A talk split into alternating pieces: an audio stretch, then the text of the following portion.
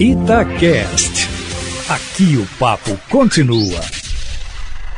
Em cima do papo, com Edilene Lopes. Boa tarde, Edilene. O que, é que você tem de bastidores da política, o dia a dia da política em Belo Horizonte, em Minas e no Brasil nesta segunda? Boa tarde para você.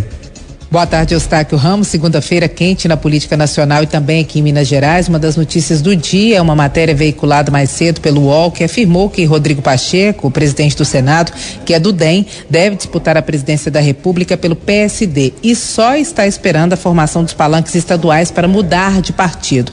Pacheco, Eustáquio Ramos, rapidamente se pronunciou divulgou uma nota informando que não discutirá agora o processo eleitoral de 2022 e que o compromisso dele é com a estabilidade do país. Isso exige foco nos muitos problemas deste ano, de 2021. É a mesma resposta que ele vem dando, Eustáquio Ramos. É possível que isso ocorra, que ele seja candidato, que ele mude de partido? Sim, é possível. No dia 19 de maio, nós falamos aqui na coluna em cima do fato dessa possibilidade e o senador dava a mesma resposta, que não é hora de discutir eleição. O PSD, que é o partido do prefeito Alexandre Calil, do senador Antônio Anastasi, também do senador Carlos Viana, que pode inclusive mudar de legenda, foi fundamental na eleição eleição de Pacheco para a presidência do Senado. Mas por que, que Pacheco não declara ser candidato?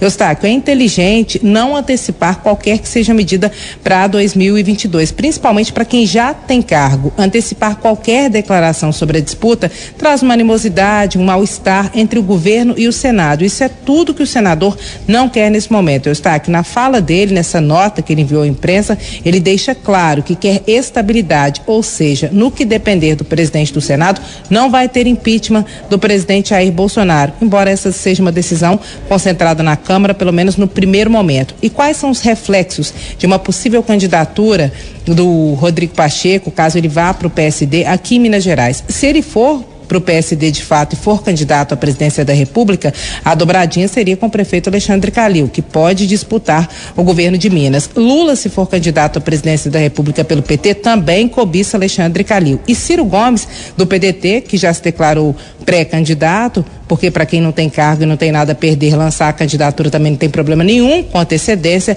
também quer apoiar o prefeito Alexandre Calil caso ele seja candidato. As alianças nacionais em torno do nome do prefeito Alexandre Calil podem ser o principal problema do governador Romeu Zema, que é forte, vai forte para as urnas, mas a princípio não tem um apoio nacional definido, já que o Partido Novo, por enquanto, não tem candidato, o Amoedo colocou o nome, retirou o nome, e se for disputar, o Novo vai ficar na oposição a Bolsonaro, o que não favorece em nada o governador Romeu Zema, que mantém, constrói uma relação amistosa com o governo federal, que é benéfico para Minas em termos de recursos e pautas prioritárias do governo de Minas, que são pautas também compartilhadas com o governo federal. Então, o cenário que se coloca nesse momento é esse, meu amigo. Eu estou aqui amanhã, eu volto sempre em cima do fato.